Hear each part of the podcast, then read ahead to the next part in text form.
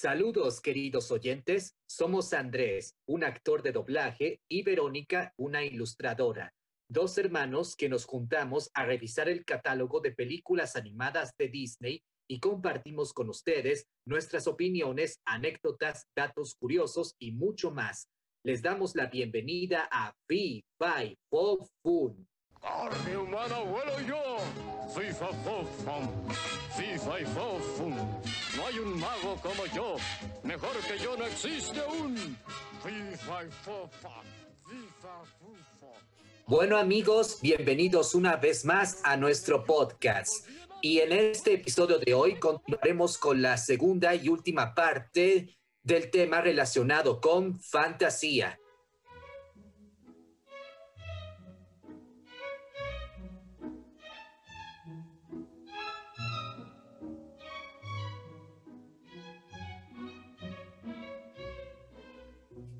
Antes de empezar, quiero disculpar, bueno, queremos disculparnos con todos por, eh, por no haber publicado episodios hace dos semanas debido a que aquí en Caracas hemos tenido dificultades técnicas y que afectó a, mi internet y por eso no pude, no pudimos comunicarnos para la grabación.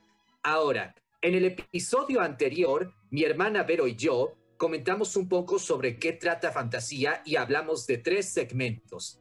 Y en esta ocasión tenemos un invitado especial que nos va a ayudar y acompañar en este episodio. Saluden y denle la bienvenida a Pixel Nacho. Hola a todos, muchas gracias por invitarme al episodio de hoy. Muchísimas gracias Andrés y muchísimas gracias Pedro. No, Pues, por favor, bienvenida. Como dije antes de la grabación, es un gusto y un honor conocerte y que nos acompañes en el episodio de hoy. Bueno, para ponerlos un poco en contexto de, de Pixel Nacho, de Nacho, que aceptó la invitación y el reto de venir a hablar de fantasía, una película tan complicada. Eh, bueno, Nacho es diseñador gráfico e ilustrador, o ilustrador diseñador. Se especializa más que todo en trabajar eh, con el tema del pixel, con el tema del pixel art. Pues tiene, un, un curso en Creana y tiene una comunidad gigante de, de pixel artists eh, latinos que están como empezando a crecer cada vez más y lo pueden seguir y lo pueden encontrar en todas las redes como Pixel Nacho o en casi todas, no sé si en todas, por lo menos en todas las que yo lo sigo. Ahí va, en todas. Y bueno, eh, nos conocimos acá en Uruguay, eh, Nacho y yo, en ferias de ilustración y o, u otras pequeñas manifestaciones en la escena de ilustración en Uruguay, en Montevideo. Hicimos clic porque, bueno, porque somos muy nerdos, básicamente, y porque, no sé, manejamos muchos gustos similares. Eh, y cuando empezamos el podcast le dije si tenía alguna película favorita y si le copaba venir y hablar con nosotros, y me dijo, sí, fantasía, así que tenía todo el sentido del mundo invitar. Nada, nosotros como te comentó Andrés y estábamos hablando un poco antes de empezar a grabar, ya comentamos dos segmentos antes, tres realmente, dos de nuestros favoritos, Y el, seg- el segmento insignia de la película. que es El Claro. aprendiz de brujo. que es el aprendiz de brujo. Hoy justamente hice una recapitulación y volví a ver Fantasía que la había visto hace poco, pero quise retomarla, sobre todo porque mi sección favorita en este caso es eh, la sección de Mussorgsky, que es la del el Monte Calvo o el Monte Pelado, que es la representación del el aquelarre y la invocación de Satanás. Creo que es en el rito similar a Halloween para los nórdicos, para Europa del Norte, en este caso. Sí, según yo había investigado hace algún tiempo, el segmento está basado en, en una tradición que se llama la Noche de Walpurgis, que es una variante de lo que es el Halloween en Norteamérica. Correcto, que va desde el 30 de mayo hasta el 1 de abril, por lo que tengo entendido. Y es una, una celebración pagana. Y lo que me pareció muy interesante, que es algo que en general me parece muy interesante de fantasía, es la manera en la que ellos logran captar perfectamente el ritmo de la música con los tiempos de animación. Y estamos hablando de una película de los años 40. O sea, sí, no había una manera, 1940. no había una manera de computarizar Mm. los tempos musicales. Además que el- la obra fue grabada en canales separados. Eso quiere decir que era mucho más complicado hacer ensamblaje de sonido encima de una animación. El trabajo de los animadores debió haber sido increíblemente cansón, pero bueno, lo que me gusta de, esta, de este momento de una noche en, en, en el Monte Calvo o en el Monte Pelado es que toda la manera de interpretar el aquelarre sin ser muy explícitos y al mismo tiempo manteniendo un ritmo sutil, es hermosa. Eh, hay un punto súper importante que es la no utilización de los colores clásicos sobre el, el sistema de interpretación de Satanás. Si se fijan, el fuego usualmente es magenta y verde, que no son colores muy usuales para representar el infierno. Sí, yo también he notado eso cada vez que veo el segmento. Hay ocasiones en que el fuego tiene su color normal, pero también hay momentos en que va cambiando de color a medida que pasa. Sí, y siempre suelen ser muy brillantes. Son, son colores bastante brillantes. Sí, no llegan hasta el blanco incluso. Eh, son colores con mucho blanco. Pero voy a hacer una pausa puntual para que nos des un resumen o les des un resumen a las personas que no han visto el segmento de qué es lo que pasa en la noche en la montaña, porque ya vimos que está basada en esta tradición que suele ser un Halloween, pero no sé si te sientes, si te sientes con la valentía suficiente para hacer el resumen o si quieres que Andrés haga el resumen, o no, vamos a dejar que lo intente Nacho, Andrés. sí, voy a, voy a intentar de hacer lo mejor posible del resumen, pero bueno, eh, la conclusión es que es el inicio de una celebración de aquelarre, en la cual empieza con una vista en primer plano de contrapicado del monte y a medida que la cámara va subiendo, Satanás hace presencia a empezar a abrir sus alas en el tope de la montaña.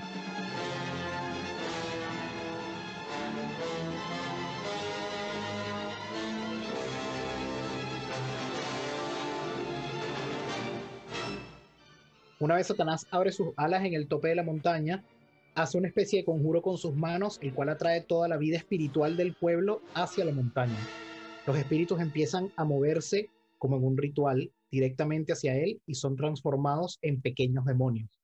Estos pequeños demonios hacen una danza en sacrificio en la cual Satanás primero los atrae y después los arroja hacia el fuego para ser parte de su magia. Luego de eso, Satanás muestra su poder abriendo la palma de su mano y haciendo conjuros de fuego en ella y al mismo tiempo atormentando y dando placer a los demonios que cumplen ese conjuro. Satanás después de hacer esto los devuelve al momento de tierra y es cuando la luz empieza a hacer emisión, que es la representación del amanecer. Una vez la luz hace emisión, Satanás empieza a sentirse herido, los demás demonios también empiezan a sentirse heridos y es la presencia divina lo que hace que Satanás eventualmente tenga que retraerse, todos los espíritus tengan que volver al plano mortal y se cierra el ciclo de la maldad, empezando después con el Ave María, que es la sección siguiente. Creo que es la mejor manera que tengo para resumirlo. Creo que es un excelente resumen. Sí, lo hiciste muy bien. Y ahora, yo quisiera agregar que este fue un gran desafío para la película, porque Walt Disney precisamente mezcló esas dos piezas musicales porque quería hacer una representación de, de lo que es la, la confrontación entre el bien y el mal. Sí, que además es una representación, una representación clásica en la historia siempre. Y está muy bien lograda. Eh, una de las piezas más sublimes es el Ave María, y una de las piezas eh, más fuertes es esta pieza de, de Mussorgsky en cuanto a tensión de instrumentos, ¿no? Y una cosa que está muy bien denotada es que en el momento en el que él ala los, de, los espíritus para empezar el ritual, cada vez que los violines aceleran el ritmo, el espiral que tiene alrededor de él crea más demonios.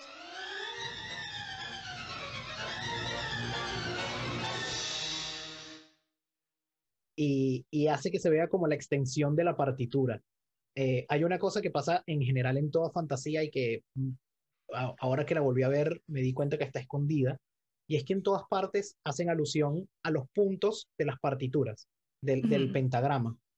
Por ejemplo, al comienzo de fantasía se ve en la, en la parte más abstracta, se ven las líneas de los chelos. En la tocata y fuga, sí. Correcto, se, generando los puntos. Y en este momento, cuando, cuando Satanás levanta la mano y el espiral empieza a andar, se ve el, duplicado del pentagrama en el momento en el que los violines hacen el tan, tan, tan, tan, tan, tan, tan, tan, tan, tan, tan, y es impresionante.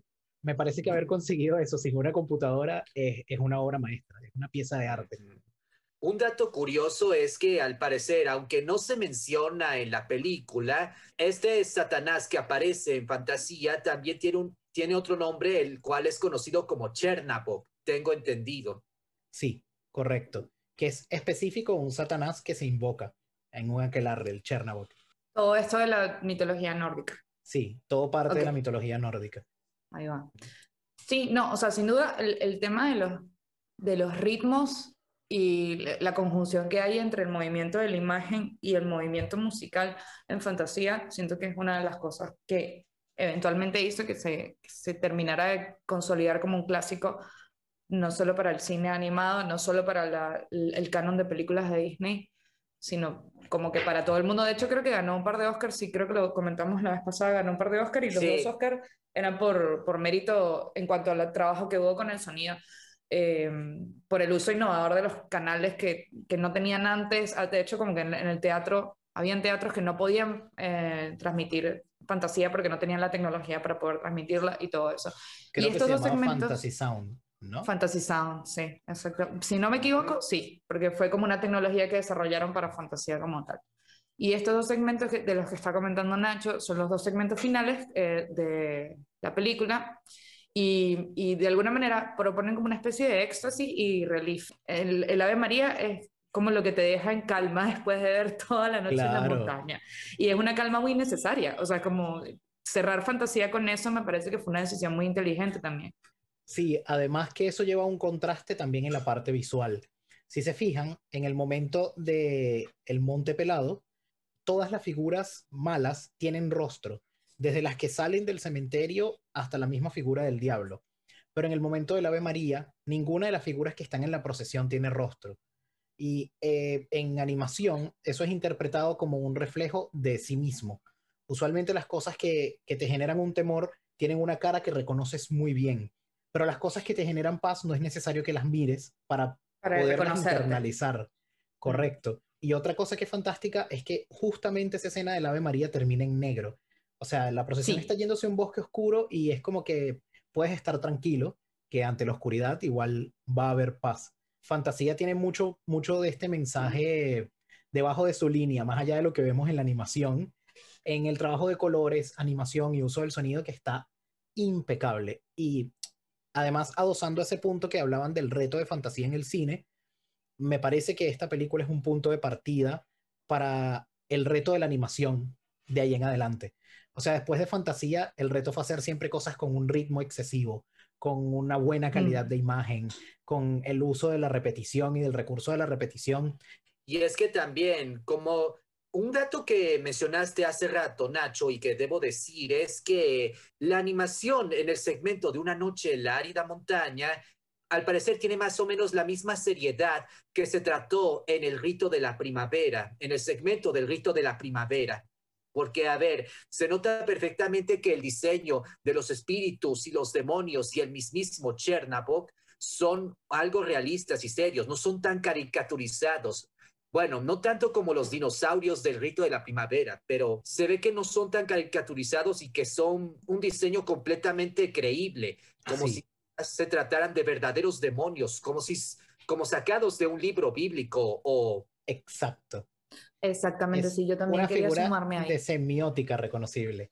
Sí, totalmente. Y aparte creo que es uno de los segmentos em, que apunta más a un público adulto, precisamente por la falta de caricatura, precisamente por la temática tan oscura la caricatura que hay es grotesca, pero no es risible. O sea, no, son personajes que dan miedo, son personajes que, como dice Andrés, se ve que están sacados como de, algún, de alguna marginalia medieval o algo así. Eh, hay mucho híbrido, hay mucho personaje con patas de, de pájaro, todo, toda la simbología que reconocemos como... Sí, ahora voy a comentar algo sobre eso después de la intervención de Andrés hay una escena en la que cuando Chernabog ya está por empezar su ritual o su fiesta pagana, se pueden ver en el interior de la montaña algunos demonios, pero a los lados se, ve, se ven a otros fantasmas. O sea que no creo que los fantasmas que los demonios sean los mismos fantasmas. No, no, no, no, no son los mismos, son, son, entes diferentes, sí. Porque además, cuando finaliza una noche en la árida montaña y empieza el Ave María, como comentó Nacho,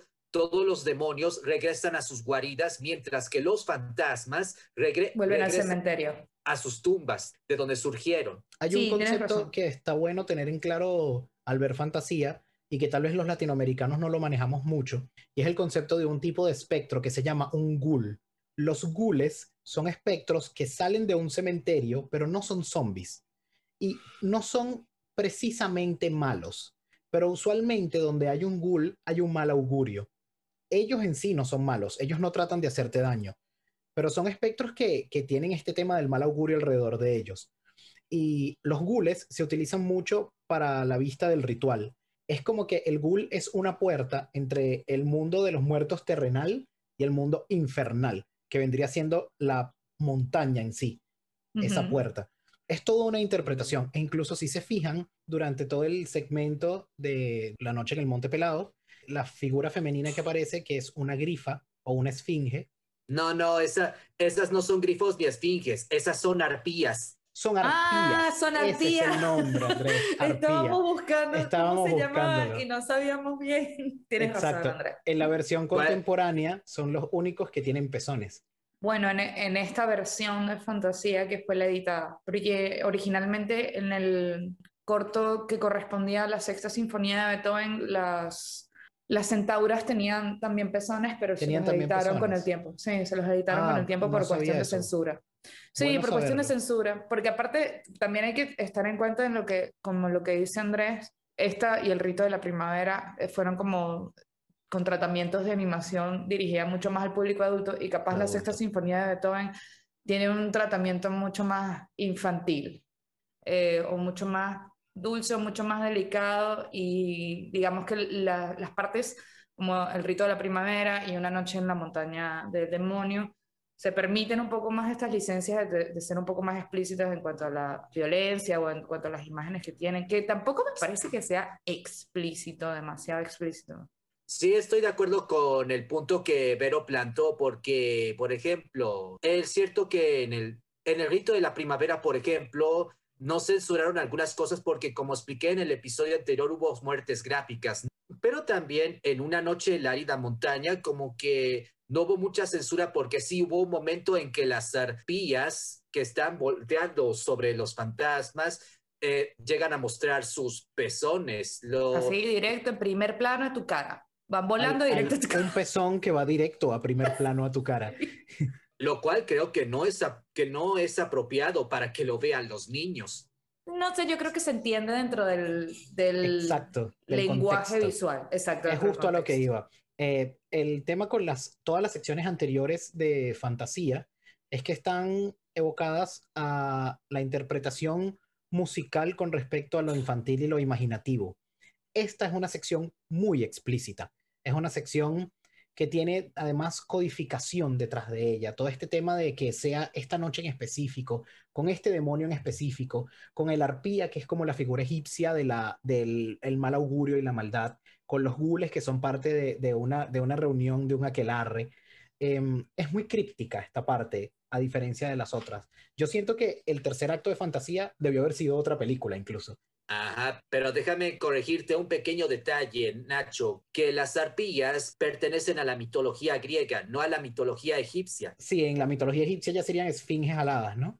Bueno, las en Egipto las esfinges son, son las criaturas que tienen cabeza humana y cuerpo de león, pero también esfi- hay esfinges que pertenecen a la mitología griega que son un poco distintas a la mitología egipcia. Ah, Está bueno saber eso. No tenía ese dato. Muchas gracias por ese dato, Andrés.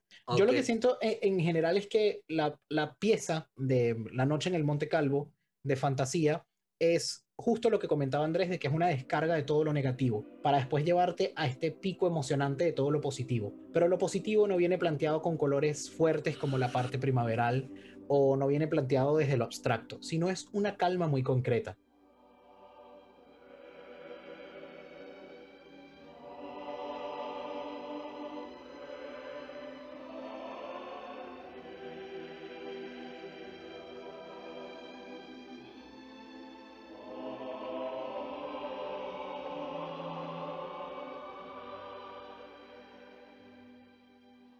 Fondos en tonos de azul verdoso, luces de rojo cálido y siempre están en pareja las personas en la procesión. No sé si se dieron cuenta. No Sí. hay personas que estén solas. La línea es en pareja. Es como la significación de que siempre hay una compañía. No, aparte, eh, me parece su- sumamente importante también decir que eh, esta, esta última pieza con la que cierran es la única pieza musical que seleccionaron con letra. El Ave María es la única Sí. canción como tal que se escucha. Entonces, te obliga inmediatamente a conectar con eso, porque hay otro elemento más que está exacto, que está ahí, que es el lenguaje que, y los humanos comunicamos con el lenguaje, ¿no? Entonces venimos de, de ver unas siete eh, interpretaciones musicales, simbólicas, de imágenes y todo esto, y cerramos con algo que como, como que nos obliga a familiarizarnos inmediatamente con él, como dice Nacho, por el hecho de eso, visualmente no tienen, no tienen cara, son figuras, son humanoides, aunque son súper abstractos, entendemos que son humanos y que están en una procesión y, y, que están en una situación de paz, y aparte de eso tenemos el, el refuerzo de que eso, tenemos la letra de la canción bueno, la Ave María es un himno para prácticamente eso, ¿no? O, no, sé, Claro. eh, no sé si califica como himno o si tiene otro tipo de nombre, pero La entrada a la sección denota un haz de luz central que es como una imagen clásica de lo celestial en casi todas las obras de arte. Y, parecen y como atravesando una montaña. Están, pues, sí, eh, ha- hay una portada de Led Zeppelin que se parece mucho a, a todo ese momento que es el, el mago con la linterna en la mano. Pero es que a en- mí me recuerda a ese tipo de cosas. O sea, a mí, yo el Ave María la siento élfica prácticamente. O sea, para mí es como es. el, el Señor de los Anillos. Eso, tú llegaste y ahí está el lugar de los Señores de los Anillos y están haciendo todo lo que hacían cuando Frodo se levantaba en la noche y veía a todos los elfos como, aquí estamos, una rumba, que la rumba de los elfos realmente es como que, ah, estamos adorando las estrellas y cantando cosas Exacto. maravillosas. El Ave María tiene esa sensación de pureza, de, de no sé, de, cal- de real calma, como dice Nacho. Pues por lo que acabas de decir, Vero, eso hace pensar que tal vez los creadores de la primera película del Señor de los Anillos tomaron inspiración de ese segmento para crear dicha escena, creo yo. Puede ser, no, no lo dudo, o el mismo Yo Tolkien, creo que no sé, es que muchas no sé qué otras cosas que no son solo El Señor de los Anillos. Muchísimas cosas están basadas en fantasía, incluso en, en la animación en general. Hay un animador de Disney que después se fue a Hanna-Barbera, eh, muy conocido, llamado Preston Blair, que incluso él es una institución de la animación. Y absolutamente todos los criterios escolares, por así decirlo, entre comillas, de cómo debe hacerse una animación, los tiene fantasía. Eh, por ejemplo, la parte donde simboliza el otoño y el invierno está muy bien planteado también en todo el, el tema de, de cómo es la animación de una caída, de gravedad, de reflejos, de toda esa parte. Eh, fantasía es un punto de partida, no solo para la animación, sino para el cine en general. Pero si no me Eh, equivoco, Preston, o sea, Preston Blair, si no me equivoco, fue el jefe del equipo de animación que hizo eh, el rito de las horas o el baile de las horas, la danza de las horas, que es donde está bailando el hipopótamo con el, con, bueno, están los avestruces, los elefantes, los Sí. hipopótamos, todos esos bailando. Eh, Y ahí es como muy evidente eso que estás mencionando, el tema, de- el volumen de la fluidez en la animación, como todo ese, todo ese corto parece un estudio de animación, o sea, como un Exacto. estudio de qué es lo que debemos y podemos hacer con animación.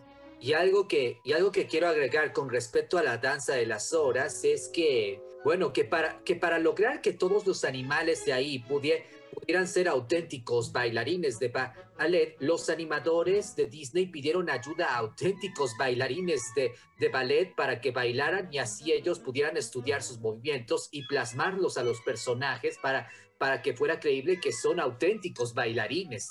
Mm, Y además lo tenían que estructurar con un método que se llama rotoscopía, que no es un método fácil de hacer. Es un método que, que la fluidez, si bien el resultado es genial, conseguirla es muy complejo, es muy complicado. Y hay una, una sé que, que la temática de hoy era en específico sobre el Monte Pelado, No, pero hay, una parte, hay una parte que quisiera denotar que me gusta mucho y es que todas las figuras animales en todo ese ballet en el que estábamos hablando no son de cuerpos perfectos, ni siquiera las avestruces. Y me parece que es un gesto hermoso de darle belleza a todas esas figuras voluminosas. Las avestruces tienen los muslos muy gruesos, pero los tobillos muy finos, mientras que el hipopótamo tiene estos pliegues que hace que, que denotes más el movimiento del hipopótamo.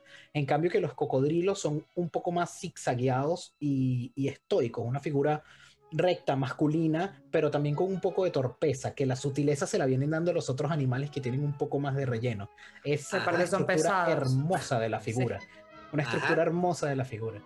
¿Y qué, ¿Y qué opinas de los elefantes? Justamente lo que me gusta es que los elefantes y los hipopótamos son los animales que se ven más livianos a la hora de bailar, mientras que los cocodrilos, siendo los más flacos, son los que se ven más pesados y, y- y tercos los elefantes vienen siendo el medio de conexión entre el hipopótamo como el animal sutil y el baile, lo cual me parece que es hermoso. Es una de las escenas más hermosas en animación en general. Me encanta esa escena.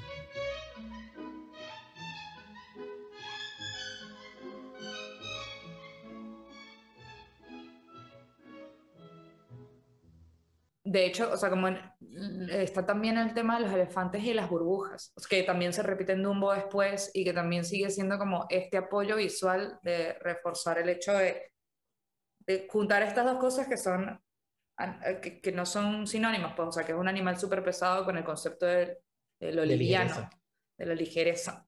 Sí, o sea, sin duda es un, es un corto maravilloso y es lo que también da como una especie de, de da fe de lo que estaba pasando en Disney a nivel de academia, o sea, cuando, porque se empezó a crear la academia, de lo que era el, entrenamiento, ya estaban los nueve de Disney trabajando todos juntos y ya se estaba haciendo academia, o sea, ya ibas a entrenarte para trabajar ahí.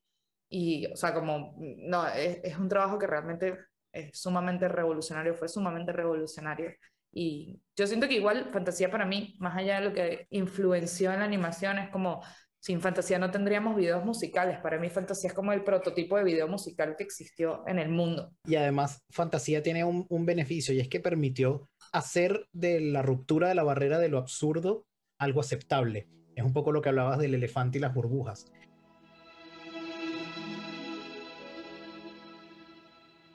Antes de continuar, haremos una pausa en nuestro podcast para recordarles que pueden suscribirse en Spotify o en su plataforma de podcast preferida. También pueden seguirnos y dejar sus comentarios en Instagram, arroba podcast y Twitter, arroba pod, o enviarnos un email a gmail.com. Y ahora sí, continuemos. También hay una parte que está muy linda y es toda esta parte donde danzan los peces.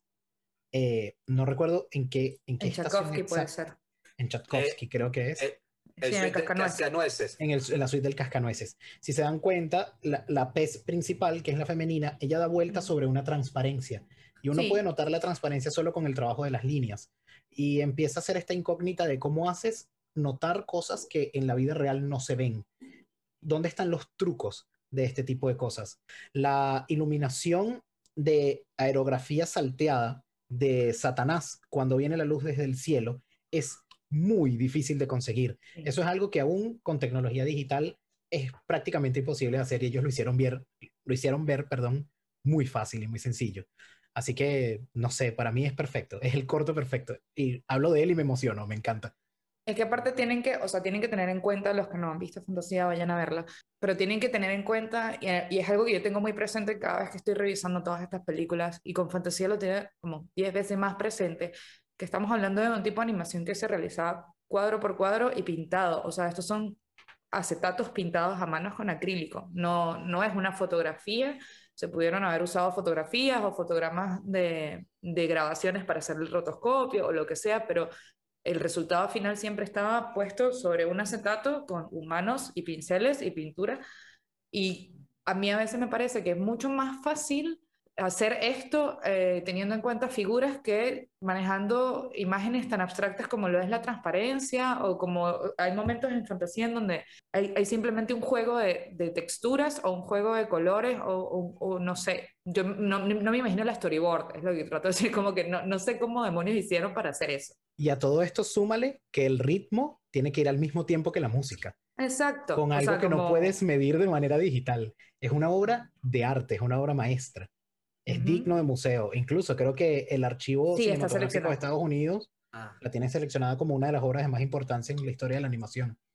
Sí, y como mencioné en el episodio anterior, es completamente controversial el hecho de que actualmente muchas personas, incluidos nosotros, consideramos que Fantasía es una de las mejores creaciones que Disney ha hecho en su carrera, cuando en el año de su estreno fue considerada un fracaso. Sí, es que tiende hay una tendencia común en la animación, sobre todo, y en las cosas que tienen efectos especiales, y es que las cosas que no son populares se vuelven de culto porque años después es que podemos ver el esfuerzo que llevó eso.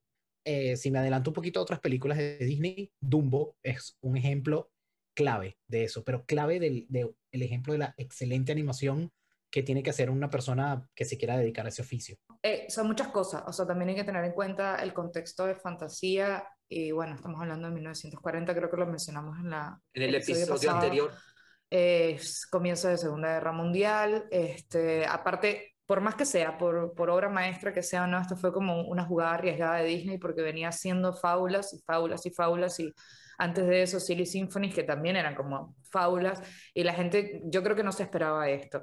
Em, y, responde, por supuesto, a la necesidad que tenía Disney de, hacer películas animadas para adultos y no para niños. Creo que esta es una de las que más responde a esa necesidad. Pero sí creo que a mí no me gusta pensar que las cosas están adelantadas a su tiempo porque siento que todo sucede en el tiempo que tiene que suceder realmente. Pero Fantasía como que necesitaba otro tipo de atención que en ese momento no se la pudieron dar y que creo que después sí se le pudo dar y sin duda que se le que se le iba a dar. Y hay un tema más que pasa con, con fantasía que me gusta mucho. No es solamente una anima me parece que no es solamente una animación para adultos, sino es una animación para adultos que quieren mantener su infancia, que es distinto. Es como que puedo ver estas cosas desde la perspectiva de un adulto, pero aún así quiero sentirme con la dulzura infantil de ver una animación. Es hermosa por, por donde la mires. Sí, eso creo que Andrés en, algún episodio lo comentó, no sé si fue en el de Blancanieves o todo eso, que también responde. Yo creo que esta es la película de Disney, realmente, y, capaz es muy arriesgado a mí para decirlo, pero es como, esto es realmente lo que quería hacer Disney en general, el señor Walt, como por decirlo algo así. No la, no la, no la animación, no la industria, sino él como persona. Porque él apelaba mucho a, eh, ese niño interior que teníamos todos. O sea, como todo lo que él hacía estaba hecho para buscar eh exaltar ese, esa parte de niño interior que tenemos todos. Eso, que ese supuestamente es el secreto del éxito que tuvo su primera película, Blancanieves y los siete enanos. Y hay un, último punto que, que hay que tener muy en cuenta y es que los niños no suelen disfrutar de la música clásica. Y esta es una entrada para los niños de la música clásica perfecta y espectacular. Sí, infalible, de verdad. Claro, como comentamos en el episodio anterior, esta película, como usa música clásica, fue lo que abrió puertas para que muchas personas, y de seguro niños, comenzaran a apreciar y a, y a aceptar la música clásica, ya que como mi hermana comentó en el episodio anterior, la música clásica muchos la consideraban que estaba relacionado con la iglesia, los funerales, algo fúnebre, y no era tan de su agrado, pero yo creo que gracias a fantasía y a otras elementos, sea cuales sean, fue lo que hizo que muchos comenzaran a apreciar la música clásica. Y hay dos puntos de partida con esto. El primero es que justamente en Fantasía comentan que para la época del 40 el Cascanueces no era una obra popular. Y actualmente el Cascanueces es la obra de Navidad por excelencia en todo el mundo. Me parece que Fantasía dio el punto de partida para eso el suite de Cascanueces fue la creación que menos le gustó a su creador, eh, Tchaikovsky, y, e, y, es controversial ya que mencionan que se convirtió, que se volvió en lo más popular que él mismo había creado, al pesar de que, de que no fue tan de su agrado. Exactamente. Yo creo que mm, para los que escuchan música clásica y para los que no escuchan música clásica, los que no están acostumbrados a escuchar música clásica, Fantasía propone un antes y un después en cuanto al cómo consumes la música clásica. O sea, como si en ningún momento tuviste disposición a imaginar porque si tú ibas a un concierto igual prácticamente te iban a decir lo que tenías que ver mientras escuchabas cada instrumento que estaba sonando con las cuatro estaciones. Este, hay música muy narrativa, por así decirlo, pero si no estás acostumbrado a esa experiencia y activar la imaginación visual mientras estás escuchando música clásica, como que fantasía te abre la puerta y te dice, puedes hacer esto también. Hay una relación que vi eh, transportándolo a una cosa mucho más contemporánea, y perdón si me salgo un poco de, del tema, pero cuando hace la mención de los colores y, lo abstracto dentro de la música, es el mismo contexto que te dan en Ratatouille, cuando te hablan de los colores y la comida. Es la sensación del color y la figura como un canal imaginativo a eso que estás escuchando, para tener una interpretación más amplia. Y lo bonito es que es lo que está dentro de la cabeza de cada quien. Es, un universo único con esa música y esa animación que tiene. Y creo que por eso Fantasía es mi favorito. Es así. Y bueno, pero del segmento o de los dos segmentos que escogiste como tus favoritos, ¿tienes alguna parte favorita de ese segmento?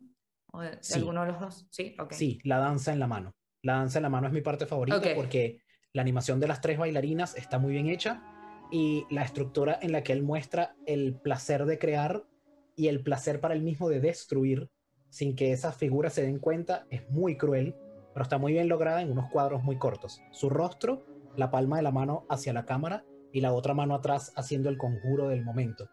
Además los cambios de color, las cosas que se destruyen son azules y las que se crean son amarillas. Eso está muy bien planteado y es mi parte favorita de todo toda esa sección de una noche en, en el Monte.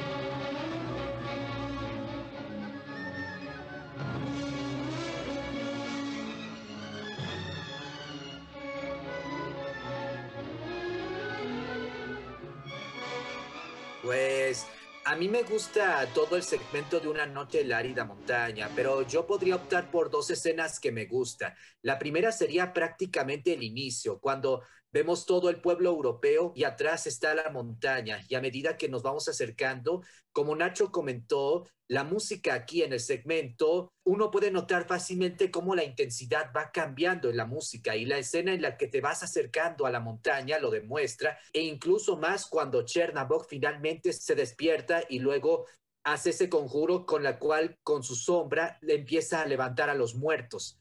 Hay un detalle curioso que quiero agregar en esa escena y es que su sombra llega por una horca y en esa horca comienzan a aparecer los fantasmas de los criminales que fueron colgados. Pero antes de eso, en la horca hay un, buitre y si se fijan bien, el diseño del buitre tiene un diseño muy similar al de los buitres que aparecieron en Blancanieves y los Siete Enanos. Y es algo que vamos a ver mucho, no solo en fantasía, sino en probablemente todas las películas que nos va a tocar analizar de ahora en adelante, porque el nivel de reciclaje de diseño de personajes en Disney fue salvaje en algún momento.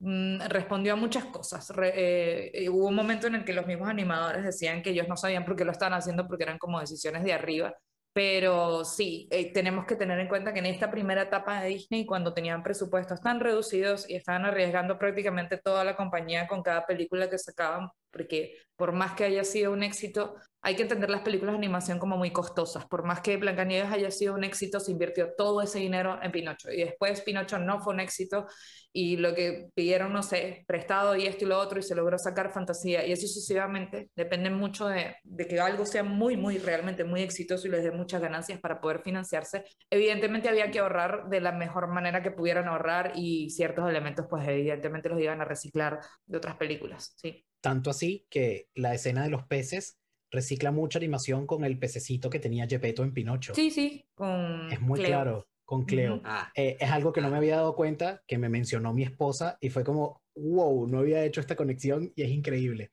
Y hay una cosa más, hay un estándar que generaron dos estudios, que fueron el estudio de Walt Disney y otro estudio llamado Fleischer, que se llama Rubber Hose o manguera. Y es el estilo de ilustración clásico que manejan estas dos empresas. Y una parte importante de este estándar es la repetición en las figuras para poderlas hacer reconocibles al instante. Por eso tal vez cuando vemos un cuervo y lo vemos repetido en otras piezas, podemos decir que es como un cameo o un easter egg y realmente es para mantener el sello o la estampa de la marca. Así que esa connotación que hiciste, Andrés, del cuervo en la horca está perfectamente planteada y es algo que está hecho a propósito. O sea, tiene que ser así y es muy bonito. Es muy Sí, bonito. es para generar una coherencia visual entre todas las películas que Exacto. están produciendo. Ah, ajá. Ahora, volviendo al tema, la otra escena que me gusta es el desfile de los fantasmas que van de camino a Chernabog una vez que él los despierta. Y no solo por lo que mencioné sobre cómo la música se va intensificando mientras eso ocurre, sino también por algo que mencionamos hace rato sobre el diseño. No solo hay personas esqueletos montados sobre caballos esqueléticos, también hay esqueletos de perros, también hay fantasmas de brujas y hay una que tiene como un pico de águila y uno que tiene un rostro alargado. Sí, Sí. a mí lo que me pasa con esto es como tenemos la repetición del buitre, pero al mismo tiempo tenemos un universo completo de diseño de personajes que cada uno tiene su propio background. O sea, es muy fácil identificar que hay amor detrás de esos personajes porque cada Sí. uno de ellos se ve diferente y no, no solo es que se vea diferente, es que todos los podemos ver y sabemos que hay una historia detrás de cada uno de esos personajes que no es necesario que nos la cuenten, pero que está ahí. Y eso es algo súper importante cuando estás creando personajes, cuando estás haciendo diseño de personajes, y es tener claro como la historia de tu personaje y porque eso va a determinar cómo se va a ver tu personaje. Como estuvimos hablando hace rato de inspiraciones, quería decir que ha- hace un tiempo yo volví a ver fantasía con nuestros padres. Y entonces en el momento en el que tú, Nacho, hablaste de tu escena favorita, de cuando Chernobyl crea esas bailarinas de llama y luego las convierte en animales y luego en demonios, mi mamá me comentó una curiosidad muy interesante y para hacer un pequeño adelanto de spoilers sobre la siguiente película, me dijo que probablemente tomaron inspiración de esos seis demonios que Chernobyl tenía en la mano para crear a los secuaces de Maléfica en La Bella Durmiente. Muy y también a probable. los secuaces de Hades. Las También. ilustraciones de los secuaces de Hades están claramente inspiradas en los demonios de fantasía. La manera en la que tienen los codos, la posición de las manos, lo largo de la cara, todo está muy, muy ligado a eso, a ese brand de Disney, ¿no? Bueno, o Ujú. sea, cuando yo vi, cuando volví a ver Fantasía, me, me pasó también lo mismo de reconocer, por ejemplo, el segmento de la pastoral de Beethoven, que es uno de mis favoritos, es Hércules. O sea, es la paleta de colores de Hércules, es las mismas texturas, prácticamente es el mismo caballo, es, o como, si no es referencia, se parece igualito. Mi parte favorita de ese segmento, yo creo que compartiría con Nacho esa como mi favorita y para agregar otra que me gusta mucho es el, es el cierre, por los golpes de ritmo, o sea, y por la luz. El de- los destellos de luces y, y los, los demonios, que aparte los movimientos son lentos, o sea, como que se van yendo, pero como agonizando un poquito, pero al mismo tiempo retrayéndose. Aparte se siente y te hacen sentir que es algo que va a volver a suceder, porque Claro, no, no hay destrucción. Exacto, no hay destrucción, simplemente dale, nos vamos, chaito, y se están yendo, es como que terminó eh, la fiesta y se, se fueron, y el, eh, o sea, como eso, el que se vuelve a hacer montaña, esa transición me parece bastante interesante cómo la lograron visualmente. Y hay otra cosa que está fantástica, el demonio no es rojo en ningún momento. No hay un momento en el que el demonio sea rojo, siempre es azul, en tonalidades azules. No, yo no creo que Chernobyl sea de color azul. Más bien, yo creo que era total y completamente negro. Yo solo lo vi azul cada vez que, que venían los destellos de las Sí, campanas. los reflejos de luz. Los Sí. de luz. Claro, Nacho se Sí. refiere como a que en ningún momento sobre la piel del demonio colocaron el color rojo. Exacto, no hay un rojo en la escena, que usualmente el rojo es el color que se utiliza en, en animación, o sea, independientemente de que sea la piel o que sea la iluminación que tienen de alguna parte, el rojo es el color que se utiliza para resaltar las cosas siempre. Incluso eh, al final de la primera escena de fantasía hay un sol naciente rojo, pero en este momento no fue necesario utilizar el rojo e incluso cuando la llama se pone en el color más cálido posible es magenta. Entonces es muy bonito haber logrado tanta maldad con el recurso contrario. Es que es un, es infierno súper frío. O sea, para mí ese infierno que ellos están proponiendo ahí es un infierno de, de Dante llamas es, frías. sí. es el infierno de las llamas frías de Dante, el infierno Exacto, de sí, es dantesco, sí. Bueno, Andrés, ¿tú quieres comentar algo más acerca de este segmento?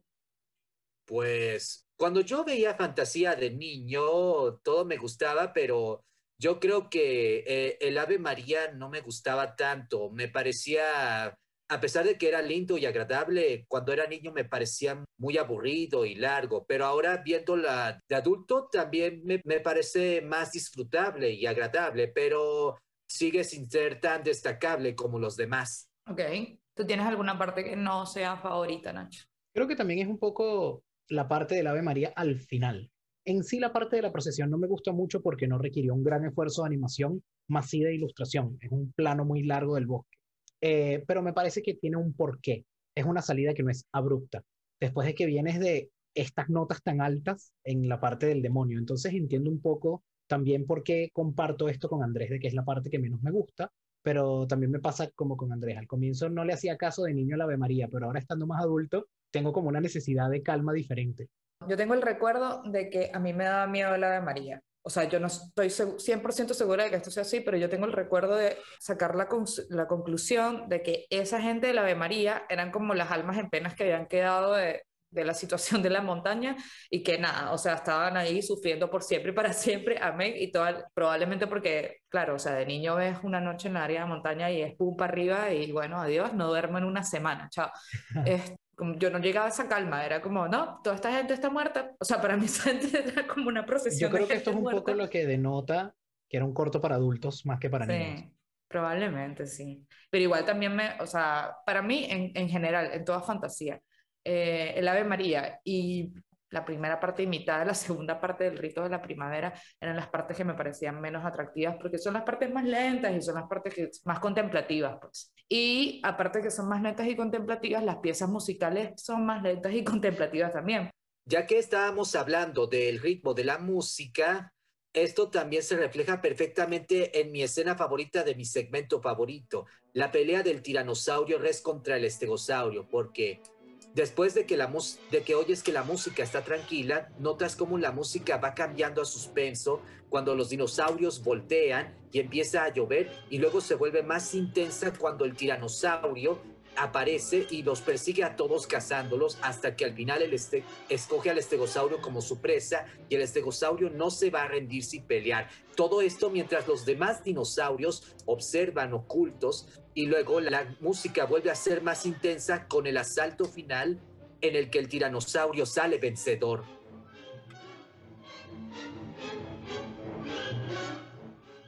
sin duda alguna está hecha para eso, para que la música tenga mucho protagonismo y las imágenes están como apoyando realmente la música. Y hay un reto hermoso, que no hay efectos de sonido, solo música. No, hay, no hay, el rugido de los dinosaurios. Sí, porque, por ejemplo, al, al final de la pelea y después de que el tiranosaurio muere, claramente se ve al tiranosaurio rugiendo y que además el, el rugido se sincroniza con el último relámpago y trueno de la tormenta. Exactamente. Es sincronía total. Fantasía es, un recurso de animación impecable. Sincronía total. Debería existir más fantasía. Yo siento que aparte, lo comenté en el, en el primer episodio, lo vuelvo a decir porque me parece realmente eso sí, era la oportunidad que tenían los animadores de Disney para experimentar, la oportunidad que tenían para darse muchas libertades eh, de interpretación y creo que tendríamos un, mundo de animación mucho más rico si existieran muchos más ejercicios como fantasía. Mm. Pero bueno, nada, yo antes de irme quisiera preguntar, ya que esta modalidad de tener invitado es la primera vez que lo hacemos y no tenemos, no preparamos realmente mucho, pero podemos preguntarte si cuál fue la, la primera película que viste de Disney, que recuerdas haber visto de Disney o que recuerdas haber visto en el cine o alguna con la que tengas algún recuerdo muy particular. No sé si fue fantasía, pero si, si no fue fantasía, primera peli de Disney que vi fue Pinocho. ¿Y la viste en el cine? No la vi en el cine. Ah. La vi en casa, en, no recuerdo si un VHS o un Betamax. Y recuerdo que fue mm. una experiencia muy estresante, pero muy deliciosa. Eh, fue, muy extraño eso. Fue muy extraño eso, pero la disfruté mucho. Y creo que es una de las cosas que me hizo querer ser animador. La escena, todo el, el, criterio de la escena de Pinocho nervioso y, y su replanteamiento del movimiento humano mientras es de madera, es como, wow, que esto, quiero conseguir hacer esto. Esto es algo que no puedes lograr en la vida real, pero sí lo puedes lograr dibujando. Sí, exactamente. Los límites, los límites que rompe la animación. Maravilloso. ¿Tienes alguna pregunta para Nacho, Andrés? Ajá. A ver, Nacho, en el episodio anterior, Vero y yo ya habíamos calificado a Fantasía, pero ahora en tu caso, ¿qué calificación le darías tú a la película? Si la película es del 1 al 10, siendo conservador, 10 de 10. Siendo exagerado, le doy 25 de 10. Es, no solamente mi película de Disney favorita, sino es mi animación favorita en general. En, o sea, todas las animaciones que he visto en mi vida, es mi animación favorita. Ahí va. Bueno, eres Team, team FIFA y Fofun, porque en esta casa no se habla mal de fantasía. Exactamente. En esta casa no se habla mal de fantasía. Bueno, no habla, no hablamos mal de ninguna película de Disney en general. No, no hablamos de ninguna realmente, Realmente, Este, y ah, bueno, cosa que no sucede en este caso específicamente porque, bueno, es una película bastante particular. Pero si tuvieses que elegir algún soundtrack o alguna canción de Disney que te guste mucho. Eh, las rosas hay que pintar de Alicia en el País de las Maravillas. Todos a trabajar, las rosas hay que pintar todas rojas quedarán, muy lindas se verán. ¿En serio? Sí, me encanta, porque... Bueno, pues, pues supuestamente, y para hacer spoiler, de cuando vayamos a hablar de ese tema, también es mi canción favorita de la película. Es divina y además tiene un doble bajo, que era algo que no era usual para esa época, es un doble bajo de jazz. Y está, está muy bien planteada. No voy a hacer spoiler para cuando hablen de ella, pero eh, es un, poquito también una escuela de jazz, esa, esa canción. Y siempre se me graba en el cerebro el tum, tum, tum, tum, tum, tum, tum, tum, tum. Es divina. Ahora mismo que Nacho acaba de mencionar el jazz, hay una cosa en, en fantasía que también me, me gusta, y es que eso sucede cuando finaliza el rito de la primavera y antes de que presenten el soundtrack y la pastoral. Y es cuando todos, toda la orquesta comienza a hacer como una improvisación, una melodía improvisada de jazz con todos los instrumentos. Sí. Que está hecha para probar el bajo, porque el bajo se desafina muy fácil. Y además hay otro dato Ah. curioso, cuando el- a la persona se le cae el set de campanas, se le cae el set de campanas. Se le casa de verdad, sí. Eh, Sí, y, y lo, y lo dejaron en la escena. Eso está muy Ah. bonito, es muy. Está muy bonito como incluyeron a los músicos en fantasía. O sea, cómo, Sí. cómo incluyeron la orquesta, cómo incluyeron a, a Leopoldo, eh, o sea, al presentador, a Thomas, como algo que está externo, pero al mismo tiempo es parte de lo que está sucediendo. Está muy bonito, Está muy, muy bonito, bien sin duda. Bueno, pues nada, eso sería todo por el episodio de hoy. Muchas gracias, gracias. Nacho, por venir. No, muchas muchas, gracias, gracias a ustedes por invitarme, me divertí muchísimo y amo tener amigos con quienes hablar de Disney, que es un tema con el que no se puede hablar mucho hoy en día porque eh, eh, la gente tiene la magia enfocada en otros lados más de acción y Claro. no disfrutan tanto esto, así que es muy bonito que estemos conservando esto para el futuro de las personas que nos quieren escuchar. Gracias de todo Claro. corazón y estoy Gracias. muy contento de haber estado acá. Igual, igualmente, fue un honor que nos acompañaras. Y quién sabe, si, si quieres, podemos invitarte para algún próximo episodio. Fantástico. Cuando quieran, aquí estaré de nuevo conversando con ustedes sobre animación, música y cosas geniales hechas por Walt. Bueno, ya Ok. saben, Nacho es Pixel Nacho en todas las redes, lo pueden conseguir. Yo igual lo voy a dejar en la información que dejamos siempre de los capítulos para que revisen lo que hace, las ilustraciones y el trabajo de animación que hace. ¿Y con qué nos despedimos hoy, Andrés? Hoy, hoy nos despedimos sin frase también, porque en fantasía no tenemos frase, o tú escogiste alguna. No, no escogí frase, así que bueno, yo me despediré diciéndoles que muchas gracias por habernos escuchado y nos, es- y nos estaremos comunicando y sintonizando. Hasta la próxima. Es así, muchas gracias, muchas gracias por habernos tenido paciencia eh, y soportar nuestros problemas técnicos. Eh, esperemos que no se repitan tan seguido, pero bueno, no podemos garantizar nada. Nos vemos a la próxima. Chaito. Hasta la próxima. Sí, fom, Muchas gracias por escuchar un episodio más de Be Bye Bo Fun. Les recordamos que no tenemos ningún tipo de afiliación con la compañía de Walt Disney y o derivados. Las opiniones y criterios expresados por nosotros corresponden exclusivamente a nuestros puntos de vista y no representan a las organizaciones o compañías a las que hacemos referencia. El material de apoyo se utiliza con fines educativos, de entretenimiento y sin fines de lucro. Yo no conozco a Ofelia.